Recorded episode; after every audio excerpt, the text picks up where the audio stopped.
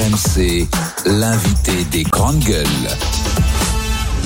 Michel Biro, président de Lidl France. Bonjour Michel, merci d'être Bonjour tout le monde. Merci d'être en direct avec nous.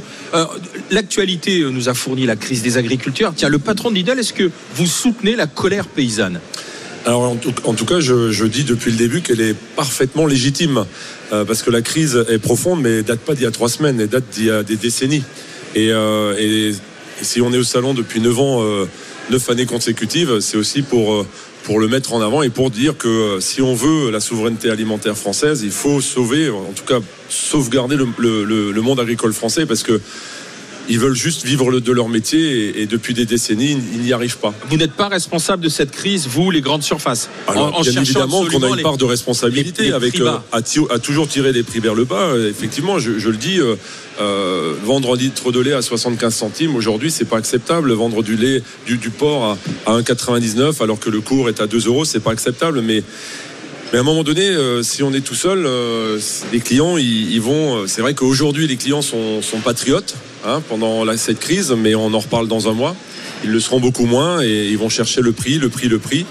Et, euh, et peut-être qu'il faut légiférer Donc en fait, parce vous, que vous- si, si vous voulez offrir aux consommateurs, aux clients, le prix le plus bas possible, vous êtes obligé, finalement, ce que vous dites, vous êtes obligé d'acheter bas auprès des, des- des non, agriculteurs. non, je suis pas d'accord. Non, non, je le démontre. Euh, Je fais, j'ai, on a 5000 éleveurs en tripartite euh, dans nos, dans nos magasins. C'est-à-dire que c'est l'éleveur qui euh, fixe le coût de production euh, de son cochon, de son de son bovin ou de son litre de lait.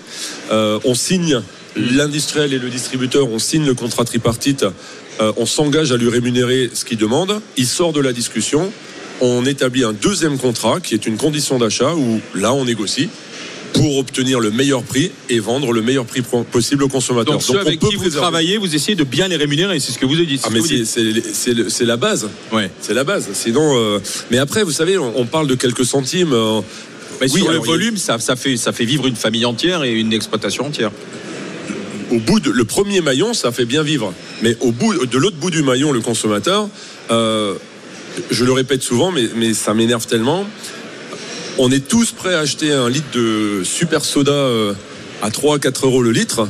Par contre, ça emmerde tout le monde de payer un euro un litre de lait, alors que derrière, il y a un paysan qui bosse 7 sur 7, qui traite matin et Eh soir oui. les vaches. Donc vous pointez du doigt la responsabilité du, du client aussi aujourd'hui. Ah bah, Bah oui. faut le dire, euh, il est un peu bipolaire et parfois schizophrénique. euh, Exactement. et euh, il- 90, je crois que c'est votre, surfaces. c'est- c'est votre. Comme euh, les grandes surfaces ouais. qui sont aussi bipolaires et schizophréniques. On peut en Les- parler, ouais. Les grandes Mais- surfaces aussi, c'est pas que les consommateurs. C'est pas à un Non, moment, mais- il faut savoir tirer la. Non, ce que je veux dire, c'est que le consommateur, euh, il dit vouloir sauver ou aider le monde agricole, mais dans les actes d'achat, parce qu'il a quand même le pouvoir d'acheter, le pouvoir de décider, euh, ça se ça se transcrit pas. Euh, moi, enfin, faut me expliquer. Non, pas je suis vous. bipolaire, mais euh, Euh, bah, peut-être Non, que vous vous en faites plus, peut-être que voilà, peut-être que vous vous en, vous d'accord. en faites plus que certains de vos de vos collègues, mais il y a des collègues qui se font des marges beaucoup plus conséquentes, con- conséquentes que le producteur lui-même. On est d'accord. Euh, et et c'est ce qui n'est pas normal. Donc D'ailleurs, attaquer on- le consommateur parce qu'il cherche le non, prix. j'- j'attaque pas. Non, je mais juste- dire que, que de, de dire que le consommateur cherche le prix, je suis tout à fait d'accord avec vous, c'est un fait, c'est- réel, parce qu'on est en période de crise économique euh, qui, qui dure depuis quelques années, mais aussi il faut savoir qu'il y a des cas de figure où le, revendeur gagne beaucoup plus d'argent que celui qui produit. Bah oui. Donc c'est 100% pas normal. Donc, 100% c'est- ça qui n'est pas normal. Non, mais ce qui n'est pas normal non plus, enfin, c'est pas une question de normal ou pas normal, mais là, Monsieur Biro a raison aussi de pointer, sans forcément dénoncer ou accuser, mais de pointer une certaine incohérence de, euh, de l'opinion publique qui, effectivement, soutient massivement les agriculteurs, euh, verse une larmichette euh, parce que les agriculteurs ne gagnent pas leur vie, mais qui, quand ils sont en train de pousser le caddie dans l'hypermarché, euh, ben, vont préférer acheter peu cher. Et moi, je suis désolée, il y a un certain nombre de produits. Non, il y a des produits qui sont des produits, je dirais entre guillemets, de confort, excuse-moi, comme le soda. Euh, à mon avis, pour ta santé, il vaut peut-être mieux boire autre chose que du soda. Eh ben, c'est donc un achat confort, un achat plaisir. Eh ben, celui-là, tu regardes où il est produit. Bah, Excuse-moi. Barbara, je suis désolé, on va pas rentrer dans les clichés. C'est pas le, le mec qui n'a pas d'argent qui va obligatoirement acheter des bouteilles de coca à 3 ou 4 euros. Donc il faut arrêter les clichés parce que ça c'est un vous cliché. est-ce que vous êtes Maintenant, je te le dis, les gens n'achètent pas de la qualité moins bonne, parce que je dis pas de la mauvaise qualité, mais de la qualité moins bonne. par, euh, par conviction, mais ils le font par nécessité, parce qu'ils n'ont pas les moyens d'acheter de Est-ce meilleure que qualité. vous êtes pour La différence est l'instauration grande. des prix planchers ou pas, Michel Biro? Alors, je pense qu'il faut, il faut arrêter de parler des prix planchers parce qu'a priori, ça cristallise beaucoup. Parce qu'un prix plancher peut vite devenir un prix plafond. Donc, euh, il faut faire attention. Lidl, on a poussé en 2018 euh, l'idée d'un prix minimum garanti pour les éleveurs de façon expérimentale sur le lait, le porc et le bœuf. On a poussé un amendement via des parlementaires euh, sur l'interdiction de faire des promotions sur du lait, du porc et de bœuf. Parce que quand vous achetez un pack, le deuxième à moins 50, vous ne buvez pas deux bols de lait le lendemain matin. Ce n'est pas vrai. La consommation de lait ne changera pas. Et j'ai même proposé un amendement pour, pour instaurer un prix minimum de vente pour le distributeur. Parce qu'encore une fois, je trouve indécent de vendre du cochon à 1,99 quand le cours sorti ferme sur du vivant est à euh, 1,85 le kilo. Et vous avez été suivi dans vos amendements Non. à l'époque par la majorité Non. Donc, qui je était re- majorité je absolue Non, je les ai repoussés au- là, il y a une semaine, j'étais dans, dans le bureau du Premier ministre et j'ai dit, j'ai surtout dit une chose, j'ai dit, les aides, c'est bien, mais c'est pas ce qu'ils veulent. Ils veulent vivre de leur métier. Il faut leur parler de prix. Alors, peut-être que le, y a une erreur de langage, euh, prix plancher, il faut faire attention. Mais moi, ce que j'ai dit, c'est que un industriel, quand il achète à l'éleveur, n'a pas le droit de me revendre à perte. Quand moi j'achète à l'industriel, je n'ai pas le droit de revendre à perte au conso. Pourquoi on n'instaure pas dans la loi une interdiction de revente à perte pour les éleveurs? On sait tous, il y a des indicateurs basés sur des coûts de production moyens dans quasi toutes les filières. On prend un litre de lait, on sait que c'est 45-46 centimes. Et ben en dessous de ce prix-là, le premier acheteur n'a pas le droit de l'acheter. Et s'il l'achète, il en porte la responsabilité et il doit se, euh, euh, il doit, il doit se justifier devant les services de l'État. Est-ce que à 42 centimes, l'éleveur est à perte mais, ou pas? mais normalement, la loi Egalim 1 et 2, elle Oui. était calibrée pour qu'il n'y ait pas besoin de faire des prix planchers, puisqu'il y avait un équilibre dans les sur négociations. les coûts de production. Voilà. Vous Tout à pouvez fait, pas vous avez raison. au-dessus du Et coût de production. C'est ce qu'on appelait la sanctuarisation Voilà. du, du coût de production. Sauf que cinq ans après, force est de constater que ça ne Ouais. fonctionne pas. Pourquoi Parce qu'Egalim, il y a eu un changement d'état d'esprit. Il ne faut pas dire que c'était euh, zéro, mais ça ne fonctionne pas. Pourquoi? Parce qu'on a mis en place des options. Donc on a une loi avec des options 1, Voilà. totale transparence. à chaque fois pour tout. Option 3, totale, pour- totale opacité. pour- pourquoi est-ce qu'on on, on- on a justement ces dérogations qui emmènent vers, comme le dit Barbara, vers. Ah, je pense qu'il y a des lobbyistes. détricotent, ils détricotent ce qu'ils font, c'est. Il y a des lobbyistes en fait que, Qui sont ces lobbyistes Il y a des gens, ça n'arrange pas. il, y êtes- y a des gens Voilà. qui ça arrange pas tout ça. Parce Voilà, que vous êtes au lobbyistes. cœur du système? Qui sont ces lobbyistes, Michel Biro Que nous, les consommateurs, on comprenne ce qui se passe. Mm. Moi, moi, je représente pas toute la profession ou toutes les Non, professions, mais Ah, puisque vous Mais- êtes transparent sur ce que vous faites. Parce que, alors déjà, il y, a, il y a un autre point très important. Je ne fais chez Lidl que 10% de marques nationales versus 90% de marques de distributeurs. Les marques nationales, c'est 70% de l'agroalimentaire en France, sont régies par une seule et unique loi toute puissante qui s'appelle la loi LME, la loi de modernisation de l'économie, Économie, Monsieur Sarkozy, merci. qui date de 2008. On est en 2024, 16 ans après, le contexte n'est plus le même. Il faut la réformer en profondeur parce que cette loi toute puissante est une loi qui nous oblige à négocier en marche arrière, en partant d'un tarif général et en vendant des services police on marche sur la tête. Et derrière, on met une loi, un sparadrap pour dire ce serait quand même pas mal de payer les coûts de production. Mais vu que cette loi toute puissante elle fonctionne en marche arrière, ça ne peut pas fonctionner. Je l'ai déjà dit en 2019, je le redis aujourd'hui.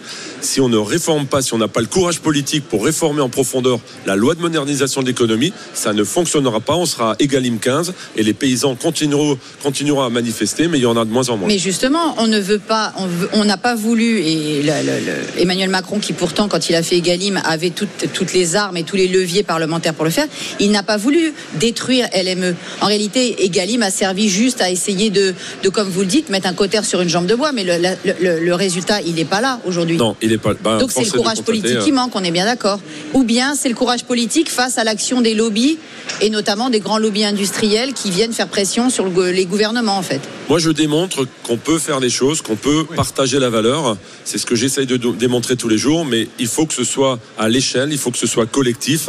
Et si on n'y arrive pas collectivement, oui, il faut le législateur pour. euh, Ce qui est intéressant avec votre, votre marque, avec Lidl, c'est que quand on regarde le, le paysage aujourd'hui des grandes surfaces, des supermarchés, euh, des discounters, des revendeurs, vous, vous étiez un peu ce qui était montré du doigt, le bas de gamme, etc. Le Or, hard discount. le hard discount en disant non mais celui qui va chez Lidl finalement c'était le pauvre et on disait ça a mais changé le pauvre il va chez Lidl oui. Un peu. changé, hein. et oui mais c'est ça qui est intéressant Et, et le seul la- au, au- au salon d'agriculture. Voilà. justement, Ouais. j'allais y venir. Ah, le seul qui a accepté, pleine- peut-être. En pleine Finalement, crise aujourd'hui, vous êtes même devenu une des marques Référence préféré. Vous êtes devenu référent. glamour avec vos baskets. Non, mais des CSP+, vous, avez un, vous êtes un as du marketing et vous Non, êtes non. présent. Non, mais attendez, je vais au bout. Et vous êtes présent aussi au salon de l'agriculture où tout le monde dit bah, bravo ce que fait Lidl, là où les autres grands méchants sont montrés du doigt, c'est-à-dire Monsieur Auchan, Monsieur Leclerc, Monsieur Carrefour. Bah, euh, non, mais je, je voudrais Monsieur comprendre. Leclerc est où d'ailleurs que Ouais, c'est vrai, il y, a, fait il y a- disparu. vous avez, il y a un avis de disparition. Si, il paraît qu'il sur, refait euh, les parkings de ces, de ces, de ces supermarchés Bah, été votre collègue, laminés. vous devez savoir. Alors, qu'est-ce que vous avez parce qu'il réussi était très présent médiatiquement. hein. On peut faire une alerte en vêtements pour lui Hein il était très présent médiatiquement, Non, mais du jour au lendemain, dès que la, la crise agricole a commencé, pff,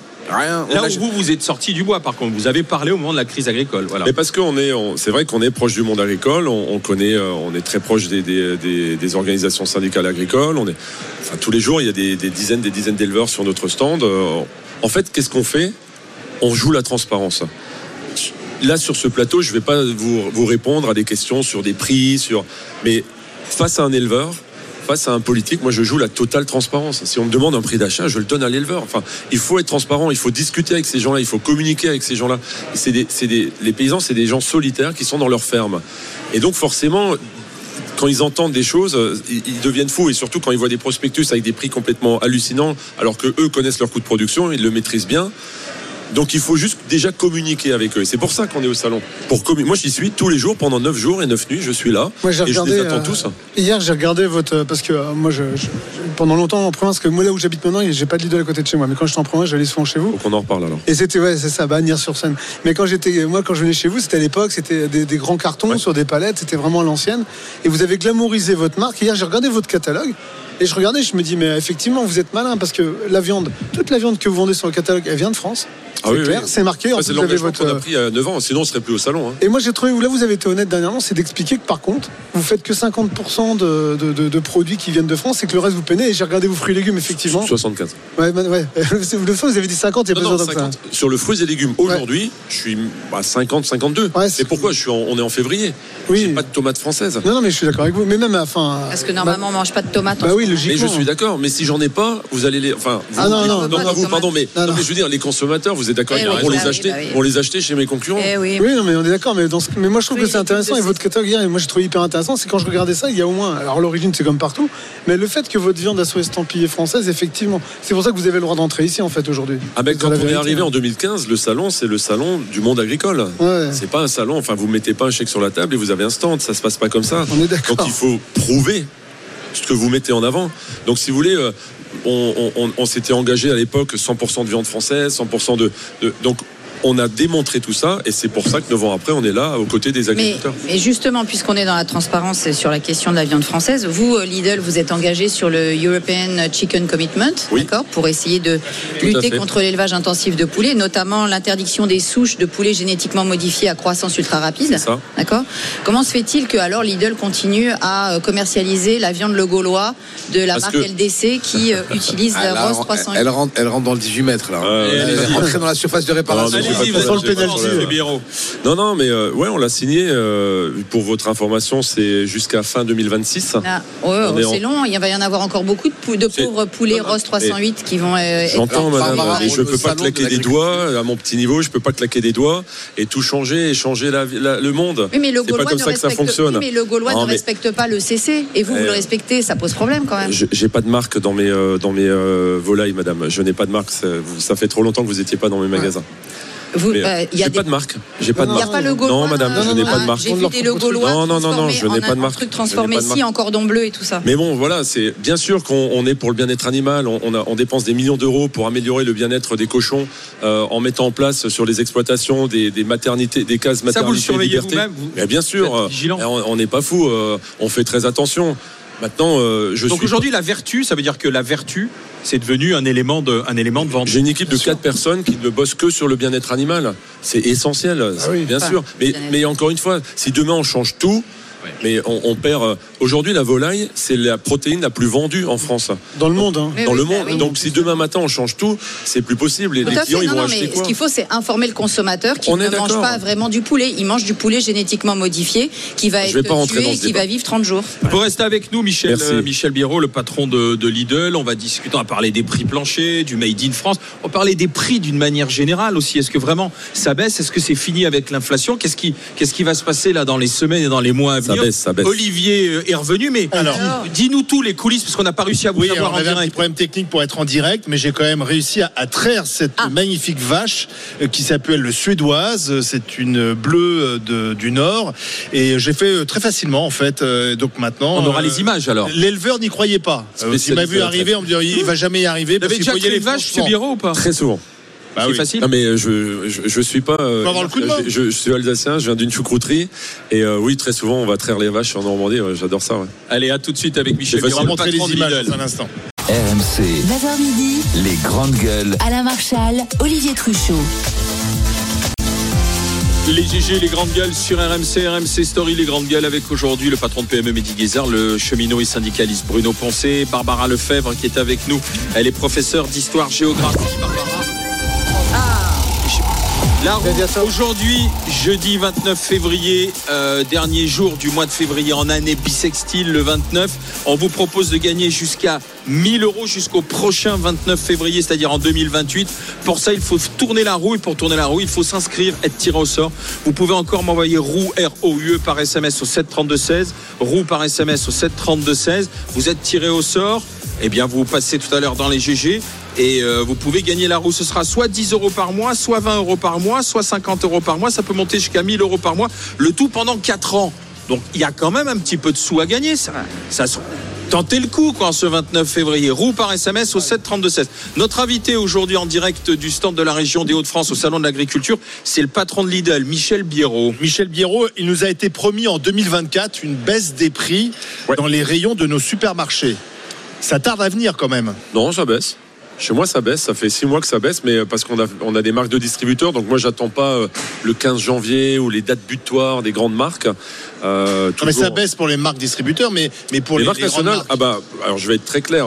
Euh, moi, je suis concerné par 10% de mon assortiment sur les négos qui ont eu lieu là, euh, 15 janvier pour les entreprises de moins de 350 millions et 31 janvier pour les entreprises de plus de 360 euh, 350 millions, donc les multinationales. Les PME ETI, pas d'en- pas d'encombre, ça s'est très bien passé. On est sur du moins 2, moins 5. Les multinationales, on est plutôt sur du plus 2, plus 5. Donc les multinationales veulent continuer Oui, à augmenter leurs tarifs. Comme Quand on dit le problème- multinationale, c'est par exemple PepsiCo. Oui. par exemple. euh, Unilever. par exemple.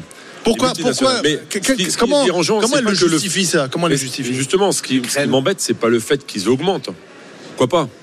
S'ils ont des bons arguments. Le problème, c'est l'opacité qui est derrière.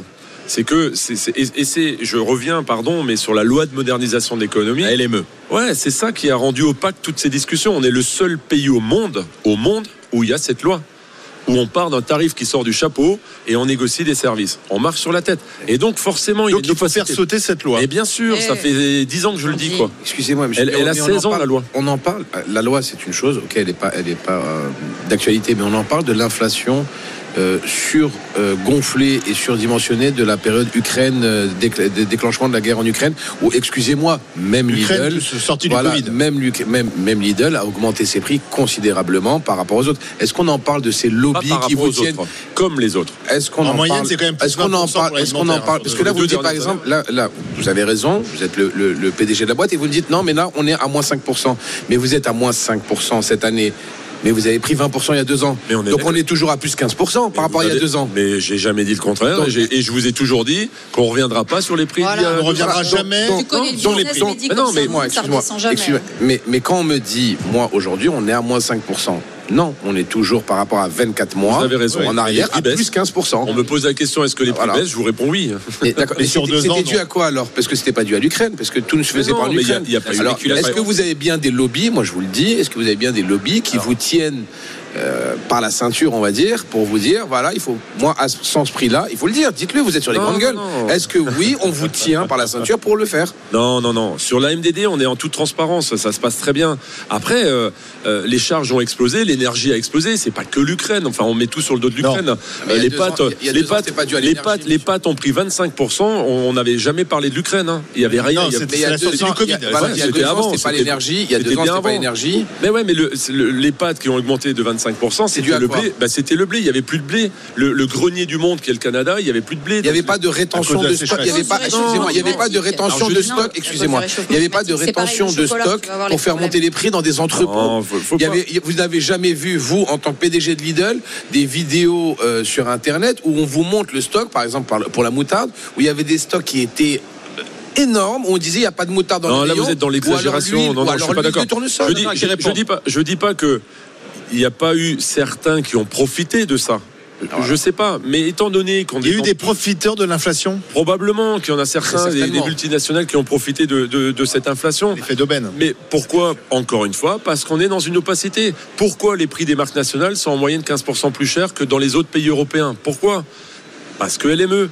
Donc, prenons Donc plus de transparence. plus de tran- transparence et ayons le courage politique pour réformer en profondeur cette loi.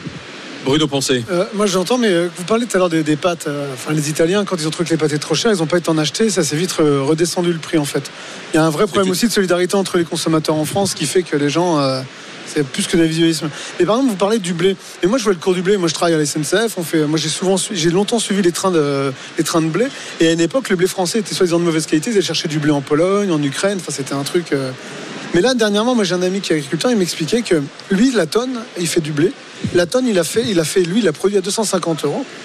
Et on lui achète à 180. Ouais, j'allais dire, on est en dessous des Ah, 200 et il aujourd'hui. m'a dit que cette année, il perd 100 000. Ouais. Il perd 100 000 Ah, euros. Les céréales cette année, c'est une catastrophe. Mais- Pourquoi Ben, ben, parce que ceux qui achètent, ils jouent avec, en fait. Et puis- Ouais, et parce que c'est c'est le marché, donc il y a de nouveau du volume, et forcément les Parce cours. que- euh, La loi de Parce l'offre et de la demande. Ah, mais Il c'est le capitalisme. Il y a Parce que c'est le marché. Parce qu'on parle d'un marché qui n'est pas un marché de production et un marché capitaliste de régulation. On est sur un marché financier. On fait de la finance, Ah ouais, on fait des dividendes avec la nourriture, avec l'intérêt général. Tant qu'on continuera à accepter le capitalisme financier dans des domaines où il n'a rien à faire, le capitalisme financier dans des services et euh, le business de, de conseil et tous ces machins fumeux, ok. Mais le capitalisme financier dans les biens de première nécessité qui donne à manger aux gens et qui leur donne à manger de la bonne qualité, c'est gravissime. Et ça, là-dessus, vous n'y pouvez rien parce que vous êtes vous-même pris au piège par ce système, puisque les multinationales dont vous parlez, excusez-moi, quand on voit les résultats au CAC 40 et les dividendes, enfin, elles ont l'air de bien se porter. Elles, elles vont bien. Les petits crèvent, les gros maigrissent un peu, mais enfin, ça va, ils font juste une petite diète et ils reprendront leur obésité de multinationales une fois la crise passée. Donc, on, on voit bien que c'est toujours la même chose. C'est les petits qui trinquent. Et vous, quelque part, même si vous essayez d'être vertueux, vous restez quand même un petit qui se bat avec les armes du petit. C'est compliqué. Vous- en fait, je le disais tout à l'heure, il n'y a pas de volonté collective, donc il faut, que, il faut légiférer. Mais comment expliquer, par exemple, puisque je rebondis sur ce que dit Barbara, qui parle des, des super profits. Il y a une, une boîte qui marche très très bien, c'est un peu d'ailleurs opaque dans, dans, dans ses résultats, c'est Lactalis.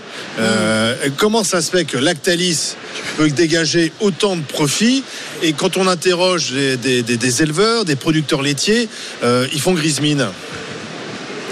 Je les avais sur le stand les éleveurs Lactalis et c'est vrai qu'ils font plus que Grismine parce Ah oui. qu'aujourd'hui ils sont rémunérés, je crois, à 40. 42. 42, ouais. C'est ça, ouais, 42 le 45, litre, sortie ouais. ferme. Ah ouais.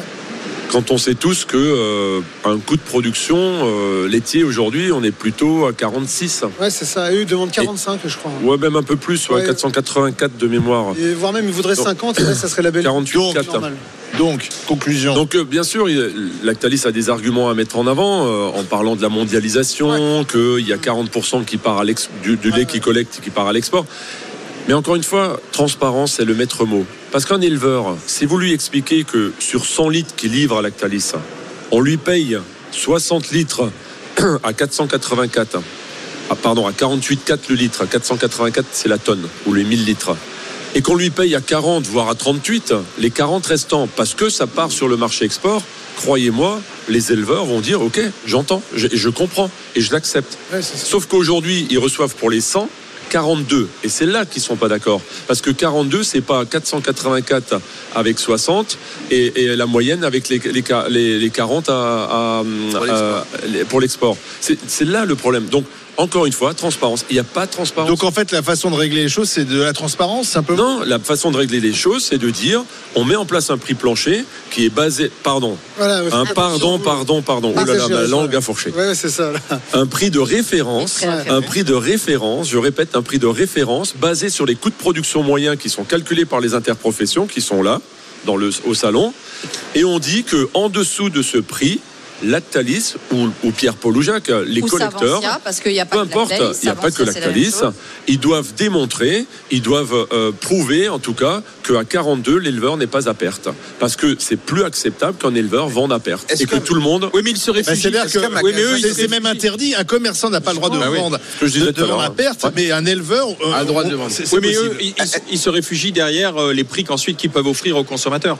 C'est là, c'est c'est- c'est là où on est, euh, euh, on est dans une espèce de, de- Moi, je de milite, je le milite depuis 5 ans pour un litre de lait à 1 euro. Tapons là. Allez, on fait tous un litre de lait à 1 euro. On ne vend plus en dessous d'un euro. Je, je parie, je coupe mes deux mains qu'on ne vendra pas un litre de moins. Mais bien sûr. Et on tout ne vendra pas un vivre litre de moins. correctement et les Et éleveurs avec pourront un- vivre si on vend 1 euro, je peux vous garantir que les éleveurs, vous les verrez plus. Ils Donc- seront dans leur ferme, ils feront leur job. Parce que finalement, à travers les annonces du gouvernement, la proposition des, des prix planchers, ou même nous, ce que l'on entend ici quand on discute avec les producteurs, avec les éleveurs, cette crise agricole, on n'en est pas sorti. Cette colère paysanne, on n'en est pas sorti aujourd'hui. Ah bah non. Bah, Voilà. Non, non, on l'a vu samedi dernier. tu sortiras pas de la crise agricole. Non, non, mais parce qu'on on, peut dire que ceux qui ont chahuté le président de la République, ça peut être qu'une poignée d'excités. Finalement, on est en train de travailler sur les propositions et autres, mais plus calme. on, on- on entend bien que passer le salon de l'agriculture, ce qu'ils avaient dit d'ailleurs, ça pourrait repartir. Quoi, voilà. Ah, on attend. euh, Ils ont trois que vous semaines. discutez avec eux, vous... pour- non mais parce que vous êtes présent ici, nouveau, vous discutez il y a aussi de nouveau trois semaines de, de données. hein, oui. Ouais, alors moi je travaille On aussi avec les services de l'État.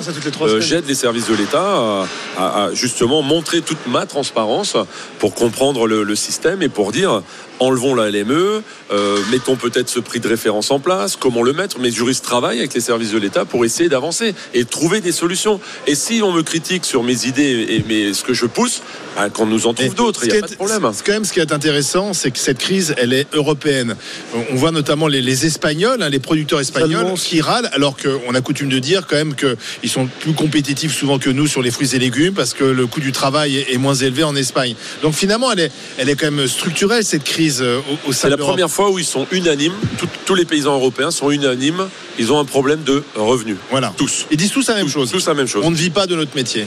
J'ai lu sur, euh, sur Internet et sur quelques articles comme quoi Lidl a été pendant pas mal de temps blacklisté par les grands groupes euh, de des lobbyistes, on va dire, pour vous fournir, que vous, aviez plus de mal que les autres euh, hyper et supermarchés pour euh, acquérir des produits. Est-ce que c'est vrai ou c'est une légende ou est-ce que on a on a grossi le trait? Non, c'était c'était effectivement le cas, euh, fut un temps où des que vous multinationales ne souhaitaient pas. Est-ce que vous dérangiez? Non, parce qu'ils avaient peu- probablement peur, ouais, oui, on dérangeait un peu, ouais, on- Voilà. on, chatouillait certains. Et, mais aujourd'hui, avec les volumes et la croissance qu'on a, euh, bien sûr qu'aujourd'hui, ils voudraient tous euh, être chez nous parce qu'on on fait quand même des volumes, quoi. hein. on fait des très très gros volumes. Par En rapport aux autres, vous avez une croissance à combien, vous, en ce moment? Bah, on a une, cro- on a eu une magnifique croissance euh, pendant 10 ans euh, à deux chiffres. Bon, aujourd'hui, euh, elle ralentit un peu, elle stagne un peu parce que euh, parce que l'inflation, parce que euh, parce que Et il y a aussi des grands groupes de distribution qui se sont, qui se sont à peu près, enfin, qui ont copié votre modèle économique, où ils sont plus rentrés. Et là, je pense à Auchan, qui a complètement diversifié son, son, son modèle économique, à Carrefour, qui a, qui a, Ouais, bah qui a- avec va- les markets, avec les, les cities, avec tout ça, qui a fait à peu près ce que vous faites, ça veut dire pas La loin proximité, de, voilà, la proximité. Ah, et, C'est et- pas les mêmes prix. Hein. c'est pas les mêmes prix, ouais, mais merci, j'allais y Parce venir. que Auchan et Carrefour, euh, Ah, ils sont des- quand même- attention, Ils sont sur un autre modèle. C'est- pas les mêmes prix, c'est pas les mêmes prix, mais il y a des personnes qui n'ont pas le temps justement de sortir en zone industrielle ou de sortir dans les trucs pour acheter à, à, à, à- à moindre coût pour euh, quelques courses. Je te Ouais. le dis. Donc eux, c'est cette clientèle-là qui, qui attirent. Il y a Franprix qui a fait aussi un très très grand développement. Enfin, je vous invite à faire un comparatif entre les, les prix Non, Franprix là, et les je parle prix Lidl. Vous allez parle tomber de la chaise. Non, non, mais là, Ouais, je, compare- je, je, je Non, connais les prix, mais je parle c'est- pas de comparatif de prix. Je vous parle par, par rapport au déploiement stratégique, parce qu'on a commencé à Franprix vous voir très bien dans les on centres. Vous a, voilà, on vous a vu d'un coup vous développer d'une façon assez exponentielle, parce que je pense qu'en 10 ans vous avez dû euh, tripler ou quadrupler. Doublé, doublé. Doublé, bah voilà. On a doublé, ouais. Voilà. Non, mais surtout, vous avez changé. Mais ils ont suivi aussi votre Mais modèle. vous avez changé d'image, mais finalement pas tant que ça, parce que des fois, dans certaines villes, euh, on voit qu'on n'a pas envie que Lidl s'installe en centre-ville, par exemple. Ouais. Non, mais Dans ça, c'est pas pourquoi. historiques, c'est pourquoi. Et ça, pas c'est forc- dommage, parce que c'est la le- concurrence. euh, Parce que forcément, quand on arrive Ah oui, quand chatouille peut-être certains. Super aussi, je vois pas pourquoi Lidl s'installerait pas. Ouais, c'est vrai. Pourquoi Bah, écoutez, si euh, des, vous avez, euh, vous avez des, des communes qui. euh, Voilà, vous oui, avez oui, bah, des bien fins de sûr. non-recevoir de, de Bah, communes bien- qui vous ont dit pas vous, alors qu'il y, a- il y a d'autres hyper ou super qui sont là-bas? Bien évidemment, mais Ah, ça c'est le jeu de la concurrence. euh. Même en reprise de, de fonds de commerce, c'est-à-dire même si vous reprenez un fonds Oui, de oui, commerce euh, Franprix on vous ou, met toujours ou Auchan Carrefour, on vous met toujours des des- communes qui vous disent parce que c'est Lidl, je veux pas. C'est- c'est- alors c'est c'est un peu plus compliqué que ça. C'est pas la commune pas qui la dit commune. euh, c'est l'idole que je veux pas. Peut-être que la commune est très pote avec euh, un concurrent et, euh, et donc il s'arrange pour qu'on n'arrive pas. Mais parce que vous êtes communes qu'on ne est peuvent pas vous empêcher de mettre un magasin. Moi, je sais que les communes, maintenant, dans les, dans les plans d'urbanisme, ils ne peuvent pas empêcher un magasin de se monter. D'ailleurs, dans Non, certaines si villes, on as voit une des magasins. On association- peut pas, on peut pas vous empêcher une une certaine surface. Par contre, on peut vous freiner. Et donc Oui, vous passez en Bah, les commission, autorisations, Vous passez, en commission. Il y a des autorisations, donc ça peut prendre 2, 3, 4 ans parfois. Et tu continues à payer le loyer. Toi, en tant que truc, tu payes le loyer pendant que les Merci, viennent. merci Michel euh, Biérot, patron, président de Merci à vous. Toujours un de plaisir, les GG. En toute euh, transparence, en toute liberté euh, avec nous.